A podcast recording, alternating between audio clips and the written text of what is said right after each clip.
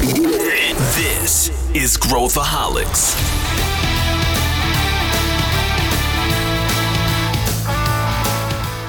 Olá, aqui é Pedro Van Gertner, eu sou o CEO da ACE e esse é Growthaholics, o podcast para quem adora inovação e empreendedorismo. O assunto de hoje é sobre uma personalidade muito conhecida por todos nós, Elon Musk e a sua vontade de comprar o Twitter. A gente vai tentar desvendar as motivações e as consequências de uma transação tão crítica quanto essa.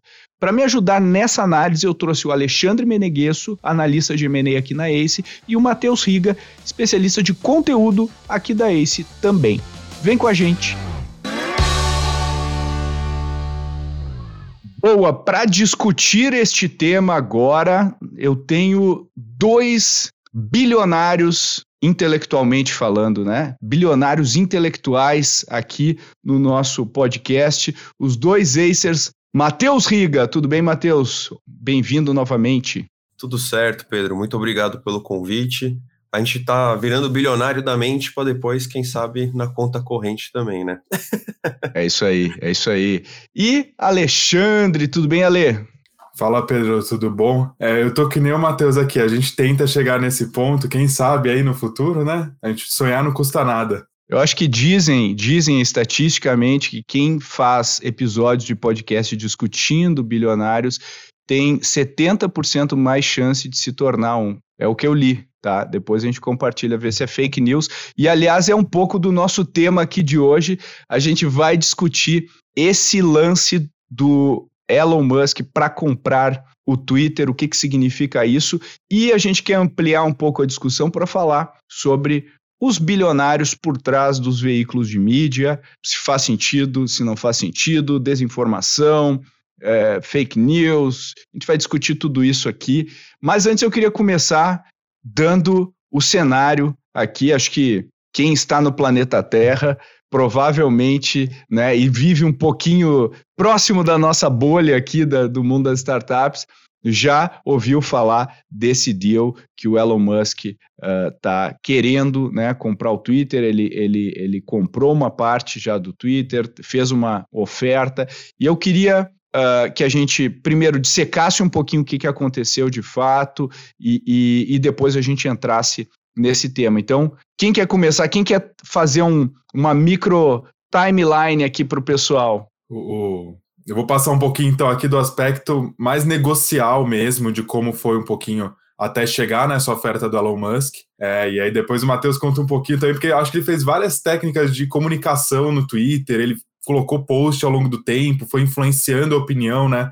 Que é um pouco do que a gente vai discutir aqui, que são bem interessantes, e aí com certeza o Matheus vai falar melhor do que eu. Mas o Elon Musk, ele já era, antes de colocar a oferta para o Twitter, um dos principais acionistas. Ele tinha aproximadamente 9% das ações do Twitter, ele foi comprando elas ao longo do tempo. E, e para quem acompanha um pouquinho o Twitter, vê que ele é um usuário muito ativo e muito ativo com questões principalmente relacionadas à liberdade de expressão, à usabilidade do Twitter, se o Twitter realmente prevê e protege a liberdade de expressão dos seus usuários. Ele já tinha questionado bastante coisa. Ao longo do tempo, ele foi comprando ações do Twitter e, basicamente, quando todo mundo viu, ele tinha 9%. E, e vale nela, o Jack Dorsey, que é um dos fundadores do Twitter e também do Square, tem cerca de 2% da empresa, né? Pra, não sei se é, acho que é por aí, né? Só para comparar. É, por aí. O Twitter é uma empresa gigante, aberta, em, né, tem capital aberto na Nasdaq, então é muito normal que se tenha uma diluição muito grande das ações, né? Várias pessoas tenham partes pequenas da empresa, então o Elon Musk era muito representativo dentro do cap table do Twitter. É, e ele foi oferecido um, um assento no conselho do Twitter, né, no board do Twitter, e com medo de que o fizesse uma aquisição, né, de que ele fosse comprando cada vez mais ações, o Twitter usou um mecanismo que aqui no Brasil é muito raro da gente ver. É, eu até fui dar uma pesquisada, Pedro. Eu achei que a Natura tem previsto isso no seu. É, quando eles abriram ações, né? Eles têm previsto essa, esse poison pill, né? Que é essa pílula de veneno que a gente chama. Nos Estados Unidos é um pouco mais comum, é, mas mesmo assim, essa do Twitter talvez seja o caso recente mais famoso, onde previa que se ele por acaso comprasse se alguém do board comprasse 15% das ações, todos os outros conselheiros, né, pessoas que participam do board, tinham direito de comprar as ações com desconto, para não permitir que o Elon Musk, né, especificamente o medo era que o Elon Musk tivesse muito controle sobre a empresa e fosse conseguir ter realmente uma parte mais relevante de ações do que ele já tinha se batesse 15%. O Elon Musk recebeu esse acordo, olhou para o acordo e falou: então quer saber? Então eu vou comprar tudo. Foi basicamente isso que ele fez. Ele é, recebeu esse acordo e alguns dias depois ele colocou uma oferta é, oficial para comprar o Twitter inteiro por aproximadamente 44 bilhões de dólares, o que dá um preço de mais ou menos 54 dólares e 50 centavos por ação, que tem um prêmio ok por, por ação do Twitter. Na época que ele fez a proposta, muitos dos analistas consideraram uma, uma oferta justa. É, tem, tinha analista que falava que a ação do Twitter tinha que ser negociada a 38 e analista que falava que tinha que ser negociada a 60. Então estava num range que muita gente considerou justo. E agora as negociações estão em andamento. Eu acho que uma coisa legal de falar é que a transação ainda não ocorreu. O Twitter ainda não é do Elon Musk. Ele tem uma proposta oficial na mesa que ele colocou para o Twitter, mas as negociações estão em andamento. Acho que esse é outro ponto que a gente vai tratar um pouquinho mais à frente. Mas o timeline aí de negocial de como foram as coisas do Twitter é mais ou menos esse. Agora a gente está com essa proposta, a gente, o Twitter está com a proposta de 44 bilhões do Elon Musk na mesa para ver o que acontece. E, e acho que vale uh, a lei e, e Riga para a gente relativizar aqui um pouquinho os números, né, o pessoal entender que, do que, que a gente está falando. Uh, o Twitter acho que valeu mais do que esse range aí do Elon Musk, acho que duas vezes ou algo assim na história dele. Né? Não é, é isso, Ale? Em outubro do ano passado, o Twitter valia mais do que isso. É, tá. Então tem uma questão grande de derretimento de ações de tecnologia, né? A própria Tesla de quando o Elon Musk fez a oferta, caiu 30% já. Então, é, tem uma. Essa questão da precificação, Pedro, ela é muito delicada, principalmente quando a gente fala de empresas grandes, empresa, empresas abertas em mercado, a flutuação das ações importa muito. Então, o preço que era um mês atrás agora já não é mais, e talvez fique barato daqui a um mês e de novo caro. Então, é, é, é bem difícil de, de prever, mas o Twitter já negociou acima desse preço e já negociou bem abaixo também. E, e, e para a gente colocar em perspectiva também, uh, qual o valor da, da Meta hoje? Só para a gente pegar duas empresas aí, Meta e Snap, né? Que é o antigo Snapchat, né, que ninguém mais ouve falar, mas acho que hoje está maior que o Twitter.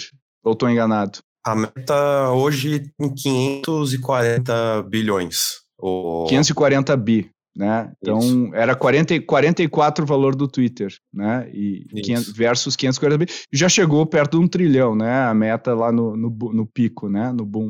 Uh, e, o, e o Snap, quanto é que tá valendo hoje? 37, 37 bi. 37 bi, tá, tá, tá um pouquinho a menos do que o, do que o, do que o Twitter, né? Pra gente colocar em, em perspectiva aí, né? Mas é que nem o Ale falou, né? A gente tem visto que hoje o mercado de tecnologia, a, o valuation aí vai mexendo diariamente, assim, né? É muito intenso a troca de valor aí de mercado das empresas. A gente vê, por exemplo, empresas brasileiras de finanças que elas estão caindo vertiginosamente, assim, o valor é, de mercado delas. Por exemplo, o Nubank entrou na, na NYSE com 40 bilhões de valuation e hoje está 17. Então está derretendo mesmo por conta de um cenário global de, de, de, investidores tirando dinheiro do, do mercado que é considerado de alto risco, né? O venture capital, no final das contas, é,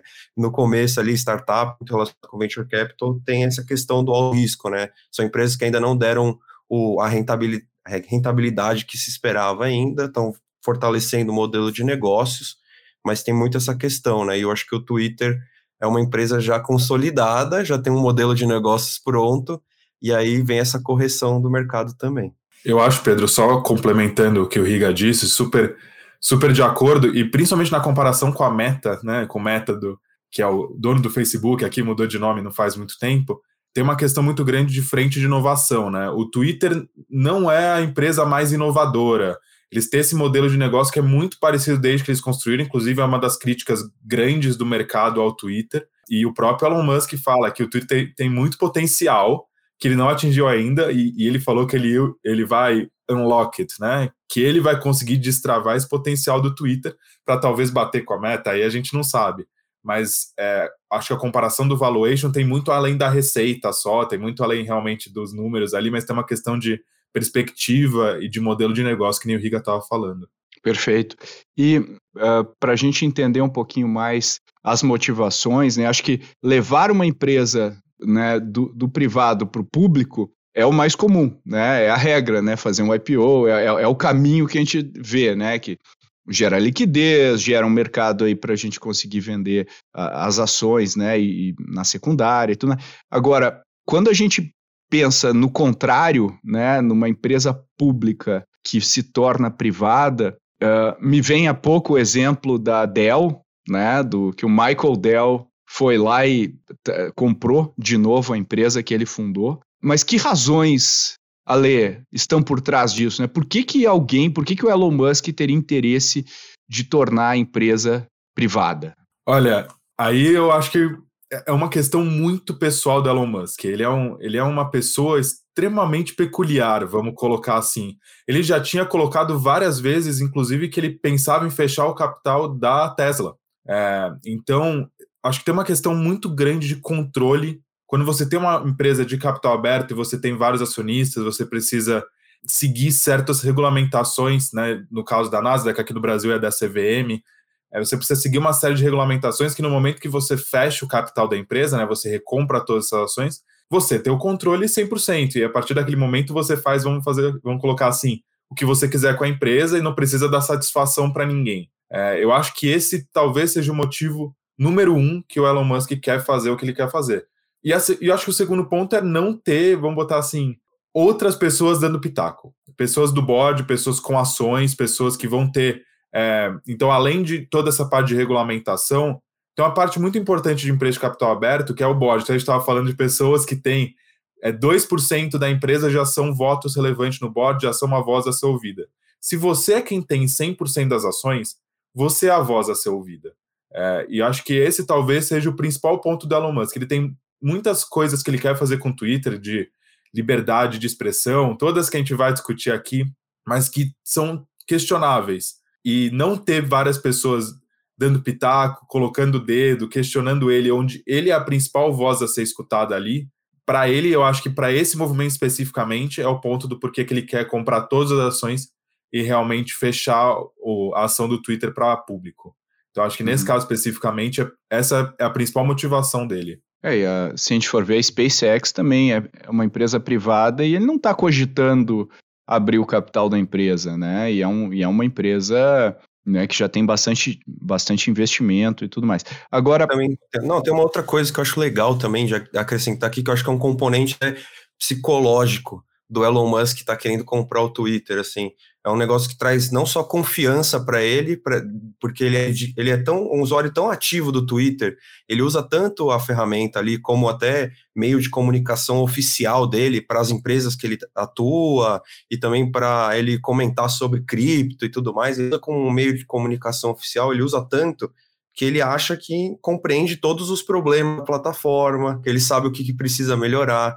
Então, acho que é, tem esse componente psicológico também de que, ó, eu comprando tudo isso aqui, eu já entendo e já sei o que, que, eu, o que a plataforma precisa para melhorar e é, destravar esse potencial todo que ainda não foi alcançado, principalmente levando em consideração que o Twitter tem a mesma idade, mais ou menos, da, do Facebook e de, do YouTube, por exemplo. E esses, essas outras duas redes sociais foram muito bem sucedidas no modelo de negócios dela, trazendo muito dinheiro para o Google e para a Meta.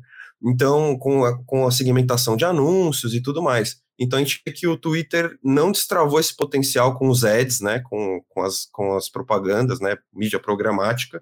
E aí tem esse ponto de que o, o Elon Musk talvez esteja pensando em quais outros pontos ele poderia trabalhar para destravar essa receita, aumentar o número de usuários, aumentar a retenção também de usuários na plataforma. E acho que por ele ser um usuário assíduo, ele acha que tem tudo bem esquematizado assim na cabeça e eu acho que tem esse componente psicológico de afeto dele mesmo com a rede social. E só para a gente rumar aqui ao fim desse primeiro bloco aqui para contextualizar, Ale, como que o Elon Musk, ele tem essa grana na conta bancária dele ou não? Como que ele vai pagar essa conta, né? Porque às vezes o pessoal pensa em bilionários e não pensa em, em liquidez, né, dos bilionários. Como é que como é que é isso na prática? É aquela coisa, vai pagar como, né, Pedro? Vai passar o Pix, vai passar em cartão de crédito, como que ele vai pagar? Parcelar. É, é essa é uma pergunta até, a gente falou isso no outro episódio aqui, né, Pedro, de saber como o seu comprador vai pagar a sua empresa se você estiver realizando um M&A. E acho que essa é uma questão que está sendo super relevante ali. O Elon Musk tem uma, uma riqueza total de mais de 240 bilhões de dólares, se eu não me engano, agora não vou saber na vírgula, mas é por aí. Só que ele tem aproximadamente 3 bilhões líquido, né? Ou seja, na conta bancária lá do Elon Musk, deve ter aproximadamente 3 bilhões. Merreca. É merreca, não, é, é o almoço de domingo da família dele, tá ali na conta bancária, mas não dá para comprar o Twitter com isso. E ele fez algumas, alguns pedidos de empréstimo ao longo do tempo. Se a gente fizesse esse podcast aqui, Pedro, duas semanas atrás, talvez a, a minha resposta fosse diferente, porque ele conseguiu boa parte do empréstimo com várias instituições, inclusive a Casa de Criptomoedas, a Binance, é, entrou no meio e agora ele conseguiu boa parte do que ele vai precisar para comprar o Twitter em empréstimo, com o seu principal ponto de, é, de garantia para esse empréstimo são ações da Tesla. Então, por isso que as ações da Tesla variaram muito com essa, com essa ação toda do Twitter. É, a Tesla não está diretamente envolvida com o Twitter, mas tem ações da Tesla envolvidas no negócio por causa do dono, né? Então, hoje ele está procurando ainda esse final do financiamento que ele vai precisar para comprar o Twitter. Ele já liquidou parte de alguns investimentos dele para poder comprar o Twitter, e agora parece que esse ponto foi resolvido. No começo da negociação, esse foi um ponto muito grande. Ele tentou três empréstimos com Morgan Stanley e não conseguiu. É, tentou com algumas outras casas importantes e também não tinha conseguido. Mas agora parece que esse ponto, esse ponto de preocupação pelo menos já foi resolvido. Faltam só alguns outros pequenos assim para resolver, Pedro. Coisa pequena aí que está aparecendo, Detalhe. coisa de bote. Detalhes, detalhes de uma negociação desse tamanho. É, mas esse ponto do, de como vai pagar parece que está resolvido. Vai ser boa parte empréstimo, uma parte ele conseguiu vender de ação que ele tinha não necessariamente de Tesla, e SpaceX, talvez de alguns outros investimentos, é, e uma parte que ele tinha em cash mesmo. É, e, e, agora é uma discussão aí, é uma negociação final, né, de, de preço e tudo mais, e é, essa questão do bot é relevante porque determina o número de usuários de fato que existem na plataforma, né, e, e aí ele já foi vocal de novo lá no Twitter, usando ele como ferramenta na negociação, né? E, e, aí é sobre isso, Riga. Comenta um pouquinho a forma como Elon Musk utiliza essa ferramenta aí para negociar, que, que é algo muito particular dele, né? Com certeza. Não, o Elon Musk, eu acredito que ele é um, uma espécie de showman, além de empresário e de empreendedor. Assim, ele é meio showman no sentido de que ele sabe muito bem como usar a rede social para interferir não, não sei, não colocando juízo de valor aqui se é positivo ou negativo, mas ele interfere na opinião pública. Ele consegue movimentar os fãs dele para comentarem sobre um determinado assunto. Então a gente consegue, ele tem 80 milhões de seguidores mais ou menos ali no Twitter, né, a última vez que eu chequei, e assim, é uma massa muito grande de pessoas que acompanham o trabalho dele, que admiram principalmente o trabalho dele na Tesla e na SpaceX, então, também tem alguns ali que, que admiram até da época do PayPal, que continuam acessando ali as coisas que ele, que ele continua fazendo, né? Mas ele é uma pessoa excêntrica, como o Ale já comentou, ele é uma pessoa que tem uma cabeça, um funcionamento diferente, assim, de pensar e tudo mais. Então, ele está sempre ali usando o Twitter para fazer comunicados oficiais, mas tem um ponto a mais aí que a, a CVM lá dos Estados Unidos, né, está sempre de olho nele, que ele mexe muito com o mercado. É, ele sempre fala: ah, se a, a, ações da Tesla chegarem a determinado ponto, eu fecho o capital da empresa. Se, se, se acontecer tal coisa, eu vou comprar tal, tal criptomoeda. Então ele está sempre usando as enquetes ali, movimentando o, a opinião pública para conseguir a, é, mexer com o mercado.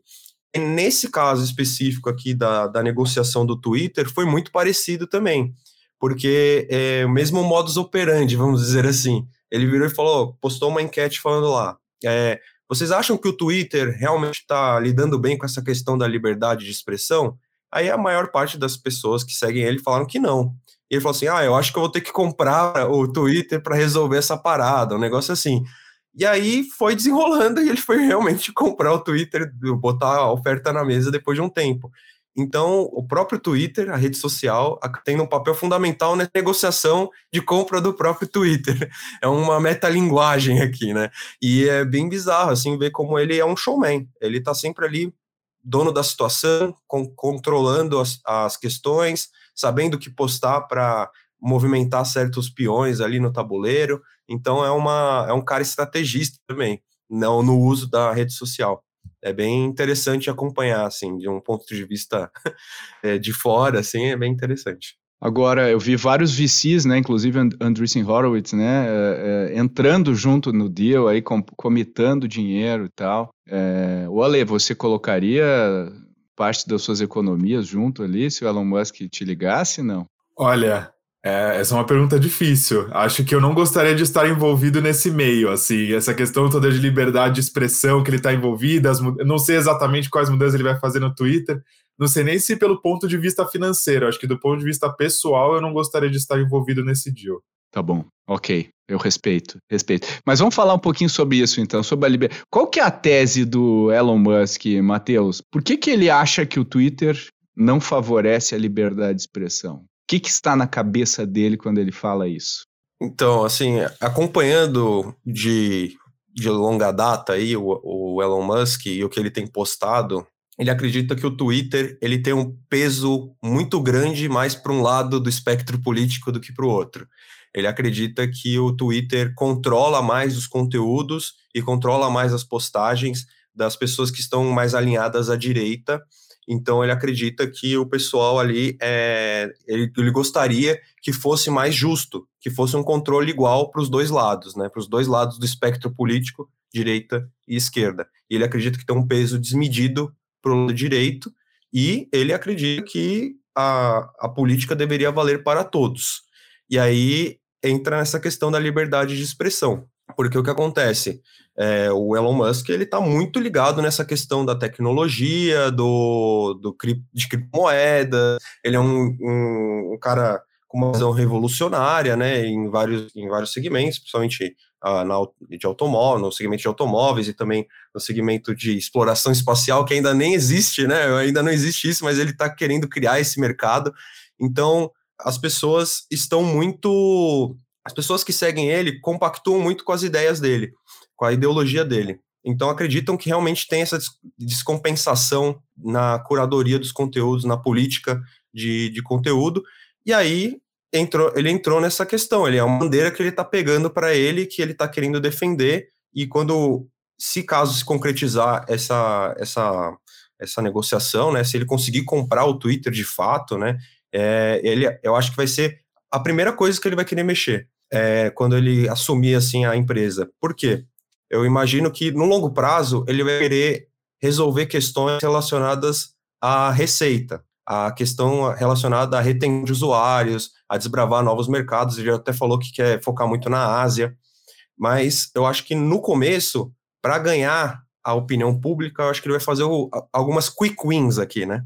Ele vai querer vencer rápido e vai mudar a política de de curadoria, já falou que pode trazer o Donald Trump de volta depois de todo ele é, daquela questão do Capitólio ali no começo do de 2021, acho que foi 2020, 2021, agora não me lembro, mas enfim, ele está muito propenso a fazer essas mudanças nas políticas de moderação, porque ele acredita que tem essa descompensação de, de dois pesos, duas medidas para os dois espectros políticos, né? Então eu acho que tem muito disso envolvido nessa, nessa questão toda aí do, do Elon Musk com o Twitter. Uhum. E agora vamos falar um pouquinho sobre, sobre os bilionários tendo empresa de mídia. E a minha pergunta é o contrário. Qual empresa de mídia não é de bilionários hoje? Essa é a minha pergunta para o Ale. Ale, me fala uma empresa de mídia, claro, de nicho a gente tem várias, mas uma empresa representativa de mídia cujos donos não são bilionários, né? Tudo bem, vamos conceder multimilionários aí na equação, só porque o bi é, uma, é um número arbitrário. Pedro, acho que nenhuma, para ser muito sincero, assim, talvez algumas que sejam estatais, assim, você deve ter, mas as principais do mundo, talvez a grande maioria seja controlada por milionários e bilionários. É. E a gente já viu, inclusive, não só esses milionários que fizeram a empresa, né, e realmente foram crescendo com ela, mas já tiveram algumas aquisições importantes de empresas é, de mídias feitas. Então, o próprio Jeff Bezos já comprou o Washington Post, e aí é uma mídia mais né, concentrada, ela não tem exatamente esse, esse alcance né, e essa possibilidade que nem a gente estava conversando agora de liberdade de expressão. O Twitter é realmente um, um jornal, né, um jornal super importante, mas talvez seja o primeiro caso onde a gente está vendo uma rede social ser adquirida com essa premissa. A gente está vendo um, um, meio de comunicação importante, porque o Twitter influencia muitas pessoas, que nem, que nem o Riga estava falando aqui. Ele é um meio de comunicação importante. Nas últimas eleições nos Estados Unidos, teve muita discussão do o quanto o Twitter estava influenciando o voto das pessoas. Eu acho que é a primeira vez que a gente está vendo uma aquisição grande de um meio de comunicação tão importante com essa premissa e com essa vontade de mudar é, ou de deixar de influenciar as informações. É, mas agora, quais meios de comunicação não são controlados por algum ou alguma empresa privada, ou algum milionário, ou algum bilionário? Talvez nenhum. Talvez alguns estatais, mas os principais do mundo são controlados por milionários e bilionários. A gente só talvez não saiba o nome deles, né, Pedro? Exatamente. Acho que esse é o ponto, né, Ale? Porra, provavelmente um dos principais filmes aí da, da história, né, reconhecido como o melhor filme de todos os tempos, né, o Cidadão Kane, que é uma crítica ao Hearst, né, ao William Randolph Hearst, que era o bilionário na época, não sei se era Bill, mas enfim, que controlava a mídia e tal, e, e, e, e, tudo mais. Quer dizer, essa discussão não é de hoje, quando a gente vê Succession, né, que é uma, é uma crítica ao, ao, Rupert Murdoch, né, diretamente né, direcionada a ele, inclusive os filhos, toda coisa é baseado no Murdoch, que ele é um cara que, que, que, que dá o tom né, do, do que, que vai ser discutido, como vai ser discutido. Quer dizer, isso não é de hoje. E, e aí, Riga, o, o, eu acho que o que eu, o que eu queria perguntar é: o Twitter, né? Quando a gente pega um conteúdo editorial de um jornal, né? Eu posso direcionar, cara, pega assim, claramente uma Fox News, né? É uma é uma mídia de direita, tu sabe lá que tem o Tucker Carlson, sabe o que, que ele vai dizer e tal. Uh, a CNN, que era uma coisa mais independente, até eu estava lendo a biografia do Ted Turner, e ele porra, ele, ele criou a CNN para ser neutra, ele criou a CNN para reportar e não para opinar. E hoje a CNN acabou indo, né, o pêndulo acabou indo para ser uma, uma, um antídoto à, à Fox News, né, se a gente for ver assim em termos de por que, que o peso dessas empresas em direcionar a opinião popular uh, uh, é tão grande? É o algoritmo? O que, que determina a influência dessas empresas de mídia na tua visão, Riga? Pô, perfeito. A gente já discutiu um pouco fora da, do podcast aqui, né, Pedro, sobre esses assuntos, e acho que é um tema muito interessante, inclusive da, da tema de mestrado, porque é um tema muito amplo, assim, e muito interessante é, de se debater. É, por que, que a gente considera Facebook, Twitter e outras redes sociais como empresas de mídia? Eu acho que está muito mais ligado à questão da mídia programática, a princípio, de você ter poder fazer anúncios segmentados do que necessariamente porque eles estão movendo com a opinião pública. Mas eu acho que a gente também pode considerar Twitter, Facebook, TikTok, YouTube como também veículos de comunicação, porque como você comentou, eles também estão fazendo usando o conteúdo gerado por usuários para movimentar a opinião pública. Hoje, tudo que acontece na vida real, vamos dizer assim, no mundo físico, fora do metaverso, fora da internet, também é influenciado pelas redes sociais. Muito do que se é dito nas redes sociais influencia o mundo real e vice-versa. Hoje está muito intrínseco, assim, né? Está muito é, junto, não tem como tirar um do outro, assim. O físico do virtual. Então a gente tem muito isso assim de que tudo que é dito nas redes sociais reverbera no mundo físico, no, no mundo real também. A gente pode lembrar aqui no Brasil das manifestações lá de 2013, né? O pessoal reclamando dos 20 centavos, isso porque, e aí vai todo mundo à rua depois que foi reclamar ali no Twitter. Então, é, é, é uma começa ali, eu acho que começa ali em 2013, 2014 essa questão né, tanto aqui no Brasil quanto lá fora. E aí a gente vai vendo que quanto mais tempo vai passando e o algoritmo vai refinando e vai sabendo entregar melhor essas mensagens para grupos específicos, para bolhas de comunicação específicas, isso vai reverberando cada vez mais e induzindo as pessoas à ação, no sentido de que elas não estão mais só lendo e consumindo conteúdo, mas elas também estão saindo de casa, elas também estão se movimentando para fazer coisas. Então, eu acho que a gente pode considerar Twitter e outras redes sociais como veículos de mídia, porque eles fazem propaganda, mídia programática, mas acho que eles podem ser considerados veículos de comunicação, porque eles também estão movimentando não só a opinião pública, como também estão induzindo as pessoas à ação.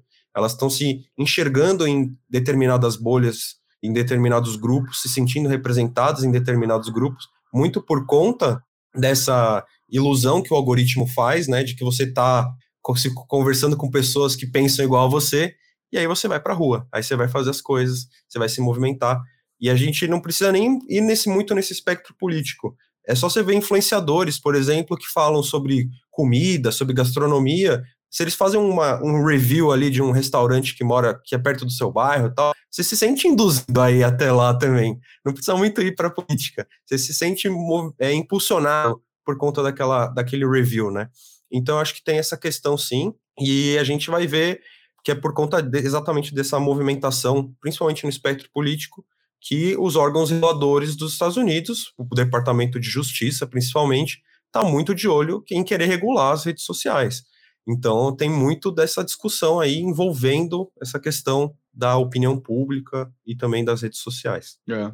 E recentemente eu tenho visto uma tendência que tinha sido, eu acho que depois aí da, da, da, da queda, né, da, da, do término da Guerra Fria, a gente acabou uh, privilegiando a liberdade de expressão uh, de maneira irrestrita, e eu estou vendo uma, uma tendência de uma influência cada vez maior dos governos, uh, né, o, o, que é algo, de certa forma, preocupante, né, lembra, é uma coisa meio orwelliana, né, se a gente for, for, for pensar nisso, uh, de ditar, né? Agora os Estados Unidos têm um, acho que é um board da desinformação, alguma coisa assim lá, um conselho da desinformação.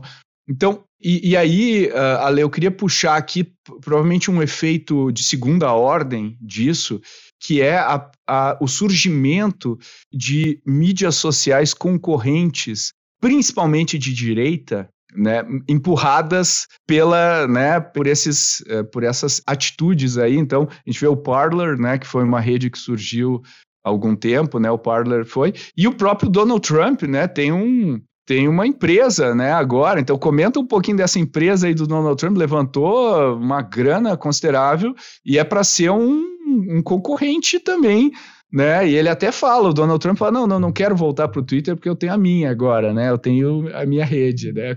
Como é que, como é, que é isso, Ale? É, você estava perguntando quais redes sociais, né, quais meios de comunicação não são controlados por bilionários, né? Tá aí mais um. O Donald Trump agora tem uma também.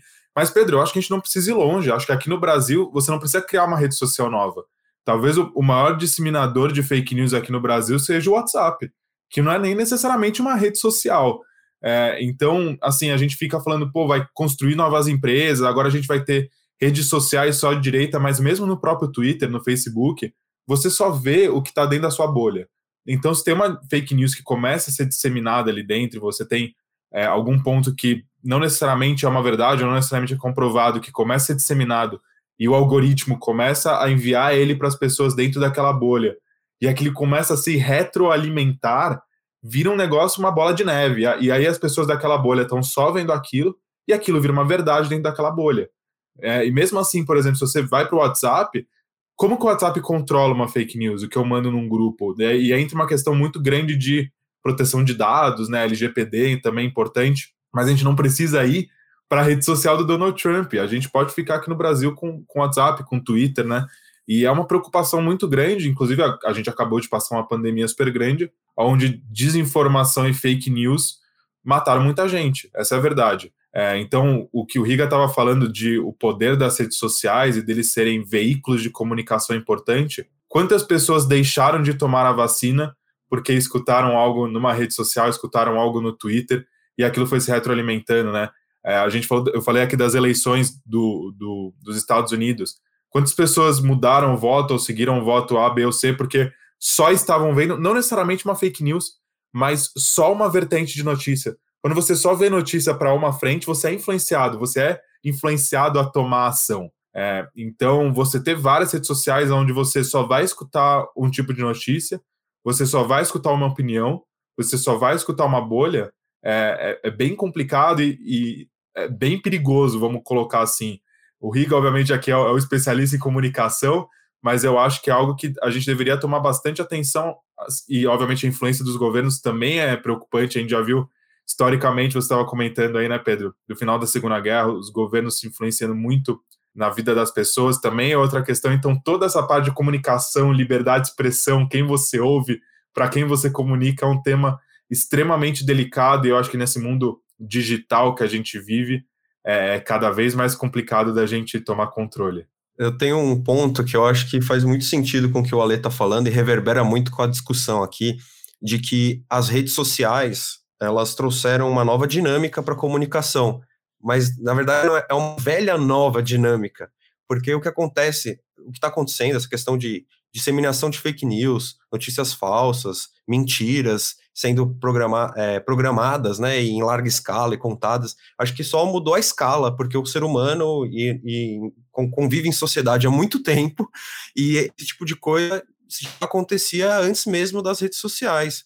Às vezes por, por conta de governos, como o Pedro trouxe aqui, né, na Guerra Fria tinha todo um controle de informação, de tentar não, não passar alguma coisa para outro lado para não desencadear uma, uma guerra nuclear, então, por, às vezes por, por governos, às vezes por empresas, às vezes por mídia, então a gente tem sempre essa questão da, da mentira e da, da desinformação, da notícia falsa, eu acho que ela já existia, só que o que acontece? A tecnologia, assim como em qualquer outro setor, ele, ele potencializa muitas coisas. Ela é um crescimento exponencial de diversas questões. E aí, com notícias falsas e com mentira, com, com é, organização social, com interações sociais, não seria diferente. Eu acho que vendo coisas que a gente antes não via de maneira tão clara, está sendo um negócio tão muito mais expandiu e cresceu e ficou muito mais evidente, jogaram na nossa cara que a gente tem essa questão da mentira muito forte enquanto espécie, vamos dizer assim. E aí entra numa outra questão, que as redes sociais elas mexem muito com o nosso viés cognitivo, né? Ela mexe muito com, o nosso, com a questão do viés de, de, de afirmação, né, de confirmação, no sentido de que se eu estou vendo só aquele tipo de conteúdo, é porque isso é verdade. Se eu não estou vendo o outro lado, é porque aquilo é mentira. Então, isso mexe muito com o aspecto psicológico, no comportamento em larga escala. Então, isso acaba mexendo muito mesmo com a sociedade de maneira geral. É, é, é interessante observar, mas é uma questão muito preocupante. É, eu acho que deveríamos discutir mais sobre esse assunto, inclusive. Uhum. É, eu, eu penso muito sobre isso. Enfim, eu adoro inovação, né? Vocês sabem muito bem. E a gente sabe que a inovação ela floresce quando a gente tem um marketplace livre de ideias. Né? Ou seja, então a minha preocupação com tudo isso é, é pegando o Twitter, tá? E pegando um caso extremo e, e, de uma pessoa que eu particularmente não, não gosto muito, que é o Trump, né? O Trump foi expulso do Twitter lá, foi mas qual o, o critério utilizado?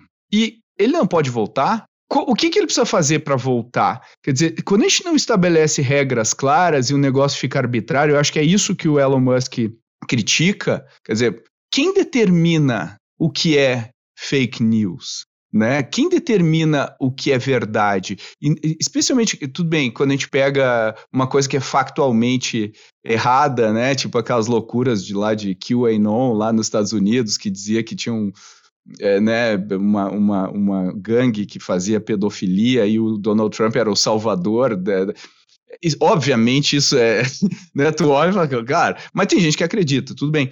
Agora, quando a gente pega coisas de ciência, né, vamos lembrar que uh, né, gente já foi queimada na fogueira por falar a verdade no passado, né? Quem determina a verdade? Quem que detém, né? É, é, é, uma, é uma responsabilidade muito grande para a gente colocar num governo, para a gente colocar numa empresa, como que né? É, é uma coisa. É, é, você está manipulando. Quando você toma um ato arbitrário, né? De, e, e, e, e um ponto que o Elon Musk fala, eu queria ouvir vocês, ele fala assim: todas essas coisas aqui que são ruins, né, o que a gente chama de discurso de ódio, ou o que a gente chama de né, incitar a violência, racismo, eh, essas coisas, estão previstas na lei, né, como coisas que, então, uh, até onde que a mídia deveria controlar isso e até onde que existe uma solução de engenharia onde a pessoa fala alguma coisa, eu consiga clicar e ver as diferentes opiniões, estudos científicos sobre aquilo, e eu mesmo formulo a minha própria opinião, né? Porque por trás disso eu fico pensando se não existe uma dicotomia entre nós que somos esclarecidos e eles, esta massa né, ignorante que não consegue discernir a fake news da realidade e nós vamos salvar as pessoas. Quer dizer, existe isso na cabeça de vocês, essa dicotomia? Por isso que eu acho que é tão difícil resolver este problema. Né? Não sei o que, que tu acha, Lê, sobre isso. Pedro, eu acho que é um assunto tão complexo. Eu acho que é uma questão tão complicada de resolver. O, no dia ou no dia seguinte que o Elon Musk fez o, o a, o bid, né? Ele colocou a oferta na mesa, ele foi no TED Talk lá nos Estados Unidos e ele falou exatamente essa frase: as pessoas têm que ter liberdade de expressão dentro do previsto em lei. Então, acho que essa é uma premissa, assim, as pessoas não podem fugir da lei, cada país vai ter a sua lei, cada país vai ter o que elas podem falar ou não, e não é porque elas estão atrás de um teclado e uma câmera é, com um perfil anônimo que elas podem falar o que elas quiserem. Hoje em dia a gente já tem tecnologia suficiente para ir atrás de uma pessoa que é racista, homofóbica em rede social e saber quem ela é e, e tomar todas as medidas cabíveis legalmente. Então, acho que esse é uma, uma premissa, vamos colocar assim. É, a internet não é uma terra sem lei. Não é porque a pessoa está numa rede social por trás de um, de um avatar ali que ninguém sabe quem é, né? Uma primeira olhada, uma primeira vista, que ela pode falar o que ela quiser. Agora, quando você entra numa questão de qual que é a verdade absoluta, se tem uma verdade absoluta, uma verdade sobre um assunto que ainda está sendo discutido, aí entra num assunto muito delicado e, e eu vou até puxar para a própria negociação que está acontecendo do Twitter. O Elon Musk fala que tem mais de 5% dos bots, né, ou de spams no Twitter, e o Twitter fala que não, são 5%. É, o Twitter fala que no primeiro quarto, né, são 5% dos usuários ativos monetizáveis são bots, é, e o Elon Musk fala que é mais de 20%, pode chegar a mais de 20% o que, que é a verdade aqui? Quem está que tá falando a verdade? Quem está que tá querendo abaixar o preço da ação? Quem está que tá querendo discordar do Elon Musk? Quem, assim, é uma discussão entre duas partes que estão negociando uma mesma empresa e qual que é a verdade, qual que não é a verdade, o que que ponto é só uma discussão, como que você consegue provar um lado ou provar a verdade de um lado ou do outro.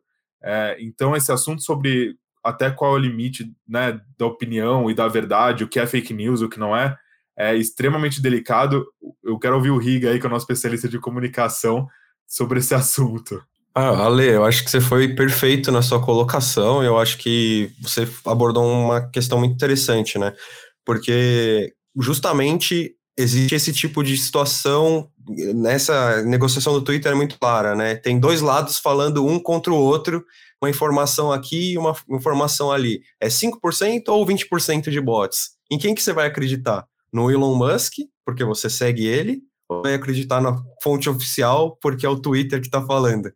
Então, é, tem muita, muita informação jogada na, na rede, tem muita informação disponível, e aí é, cabe a nós, como pessoas, é, olharmos todo o contexto, estudarmos a situação e ver o que, que faz sentido ou não. E aí também entra muito uma questão subjetiva até, né? Da sua experiência no Twitter. Quando você entra no Twitter, você vê 5% ou 20% de bots. Então tem toda essa questão assim de que nós, para formarmos nossa própria opinião, nós absorvemos con conteúdo, absorvemos informações, absorvemos opiniões, observamos o contexto, colocamos a nossa é, experiência pessoal também na, na, no jogo ali. Então a gente forma a nossa opinião a partir de tudo isso, de todas essas visões. E eu acho que a rede social é um componente disso. É, as informações que estão disponibilizadas ali, falsas ou não, verdadeiras ou não, é, é uma parte só do, do componente para construção de opinião. Só que o que acontece? As redes sociais são 100% da fonte de informação de uma pessoa. Aí a questão muda de, de, de figura, porque às vezes grande parte, ela pode entrar em contato com notícias falsas falando que a vacina implementa um chip 5G na sua pele, é da vacina do Covid. Mas não é verdade isso? Peraí, agora não é o Bill Gates colocando o chip. Pô, então eu retiro tudo que eu disse. Não, brincadeira. Mas é, é esse ponto, assim, eu acho que é, quando a pessoa consome apenas de uma fonte de informação, ela está muito mais propensa a cair em fake news, a cair em mentiras, a mudar sua própria opinião e os seus valores, as crenças, com base em questões que não necessariamente são verdadeiras, às vezes são inverdades também, né? São meias verdades. É, a pessoa usa um fato ali e puxa para um, uma argumentação que não é correta, né? Não faz sentido lógico. Então tem é um, um local meio pantanoso, assim, meio tenebroso, as redes sociais nesse sentido de informação. E é aí que tem, tem essa questão de você olhar para mais fontes de informação, não só o jornalismo, mas também pesquisar, vai, vai ler algum livro sobre o assunto, sabe, pesquisas. Então acho que tem muita muita fonte de informação disponível na internet, além das redes sociais. E aí que entra essa questão. Eu acho que who watches the Watchmen, que é a pergunta que o Pedro trouxe, né? Quem que olha quem está passando a informação? Eu acho que teoricamente, numa no mundo utópico, a ideia é que tivesse um representante de cada esfera de poder, vamos dizer assim, olhando essas questões da informação. É, poder público, o poder privado e também as pessoas.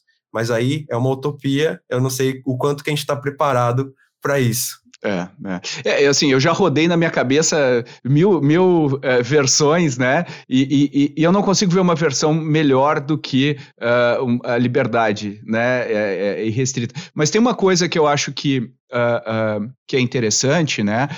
se a gente fizer uma curva normal, vai ter gente uh, num, uh, assim, a maior parte das pessoas está no meio do, da, da, curva, né? Agora vai ter gente nos dois lados do espectro que acreditam nessas maluquices, né, de chip, de, uh, enfim, assim, coisas e, e nos dois espectros, os dois lados do espectro. Eu acho que o que o algoritmo acaba fazendo é amplificar os dois lados e aí ele começa a trazer os lados da curva no meio para as extremidades, o que é extremamente perigoso porque ele destrói a diversidade de opinião. E, e eu acho que, que tem duas coisas que eu acho uh, que vale a pena né, a gente pensar. Uma é uh, destruir os bots. É para mim deveria ser uma das prioridades, porque o que o bot faz é espalhar uh, desinformação. É o, qual a única razão de existir de um bot, se não espalhar desinformação, né? Então, matar os bots deveria ser uma prioridade para controlar isso. E o Elon Musk falou uma coisa que eu achei interessante para a gente pensar também, que ele quer deixar o algoritmo uh, open source, ele quer abrir o critério do algoritmo. O que eu acho que para a gente também, hoje a gente consome, né? A gente é totalmente manipulado por algoritmos do TikTok, do Facebook, do Instagram, sem saber o que está por trás disso, né? O, como que ele decide o que ele mostra para mim? Qual que é o tipo de agência e de influência que eu tenho sobre isso? E eu acho que esse tipo de coisa é muito uh, importante da gente refletir também, né? Bom, a gente rumando agora para as nossas palavras finais aqui, esse episódio, episódio que daria para a gente continuar uh, falando bastante sobre ele, né? Porque tem muita coisa interessante para a gente falar aqui. Uh, e se você está ouvindo aí, acho que a gente quer ouvir sua opinião também. Mas eu queria fazer o fechamento aqui, passar a palavra para o Ale e para o Riga. Qual, qual, que é a solução para tudo isso aí? Uh, e, e, e, se você acredita que o Twitter pode, pode ser um balão de ensaio para a gente ver uma, uma outra realidade para a gente comparar, fazer um, um, um, teste de controle, né? Para a gente entender como que seria uma outra realidade. O que, que você acha, Ale? Pedro, é, eu acho que a gente vai ter vários desenrolares a, ainda agora com essa questão do Twitter. Eu queria até trazer aqui um pouquinho de quais são os próximos passos da negociação, é, porque eu acho que é interessante e, e, ter essa questão dos bots e ter a questão do financiamento é uma negociação muito grande. É, essa questão dos bots, por exemplo, Pedro, vamos supor que eu queira comprar sua casa e você está me falando que ela tem cupim nela. A hora que eu entrar na sua casa para fazer toda a checagem, né, que, é o que a gente chama de diligência, uma due diligence, e eu perceber que ela tem um pouco mais de cupim, vai depender um pouco dessa quantidade. Se for 20% de cupim, 15%, talvez eu queira comprar com preço menor. Se for 80% de cupim, talvez eu desista da compra. Então, acho que essa questão dos bots, as pessoas não estão dando a ela talvez toda a atenção que ela mereça é, ser dada, vamos colocar assim. Ela pode melar uma negociação. Essa etapa de diligência, ela é super importante e não está acontecendo uma diligência formal, até porque é uma empresa aberta em mercado, então ela já tem boas partes das informações dela já aberta, apesar de não ter o código fonte, vamos colocar assim, aberto em mercado. É, todas as informações financeiras, e eles, na teoria, tem o release lá do quarter que eles colocaram que tem 5% de bot, eles não escondem porque todo mundo sabe que existe. Mas questionar aí a fundo e você realmente investigar esse percentual é um pouco diferente. Então ainda tem vários desdobramentos. Se isso é um, uma manobra do Elon Musk para baixar o preço, porque as ações de tech derreteram. É, o, o, Twitter já, já chegou a bater 50 dólares por ação na Nasdaq, que agora está próximo de 30. Esse é um preço para Isso é um, um movimento do Elon Musk para baixar o preço ou não? Ele realmente está preocupado com a quantidade de bots e o trabalho que ele vai ter? Ou ele está só querendo aumentar o apoio popular dele para a compra do Twitter e, e, fazer isso que o Riga estava falando, de influenciar a, a opinião de todo mundo com base em uma informação que ele está jogando ali, que talvez ele próprio não tenha essa certeza, não tenha esse teste. É, ele comentou no, no post de um dos boards do, do Twitter com um emoji. Essa foi a resposta dele, é, quando eles colocaram ali todos os pontos de como eles checam esses bots. Então eu acho que toda essa negociação e como que você é, vai ter com o experimento social, talvez até essa compra do Twitter e as mudanças que o Elon Musk vai fazer, o Elon Musk comprando e abrindo tudo e vamos destruindo o algoritmo. Agora vai ser tudo meio 50-50 para todo mundo. Quanto que vai mudar o que as pessoas vão ver, o quanto que a opinião das pessoas vão mudar? Eu estou muito curioso para ver o que vai acontecer, tanto do ponto de vista negocial, de como que essa questão dos bots, financiamento vai afetar a negociação, tanto para se ela se concretizar, quais vão ser as reais mudanças numa rede social que agora é controlada por um por um cara com uma mente tão peculiar e que funciona de um jeito tão diferente. Então, acho que esse é um experimento, essa é uma coisa muito legal da gente ver os próximos passos, tanto do ponto de vista negocial, que eu gosto muito, mas também desse ponto de vista de comunicação e social também. Boa. E você, Riga, e aí, cara, o que, que você acha? Você vai sair do Twitter? Não, eu já tô lá faz tempo já. Eu, eu, gosto da rede social, eu também tenho um carinho especial pelo Twitter, que nem o, o Elon Musk. Acho que é a única coisa que nos aproxima. É a minha favorita também, eu adoro. nos aproxima, que me aproxima dele não é a conta bancária, é o amor pelo Twitter. Mas eu acredito que é uma rede social muito relevante, assim, não só em termos de história da, das redes sociais, né? Se a gente for colocar num prisma de história, assim, é uma das primeiras redes sociais a serem criadas, tem, tem todo um histórico de cobertura noticiosa, de eventos ao vivo, de opinião pública. Então, acho que tem um, é uma rede social muito relevante e seria muito legal ver essas mudanças é, de políticas e também de, de do que, que pode ser alterado ali é, no Twitter, por ele ter essas características, né? Eu acho que pela rede social ter essa característica toda de eventos ao vivo e de notícias, de opinião e tudo mais, eu acho que seria muito legal ver é, esses experimentos sendo realizados ali dentro a partir da compra do Elon Musk, se for confirmada, né? E foi o que o Ale falou, né? O, o, Elon Musk tem uma mente peculiar, ele é uma pessoa excêntrica, ele tem um olhar muito voltado para disrupção, para inovação. Então, acho que ele vai ter uma.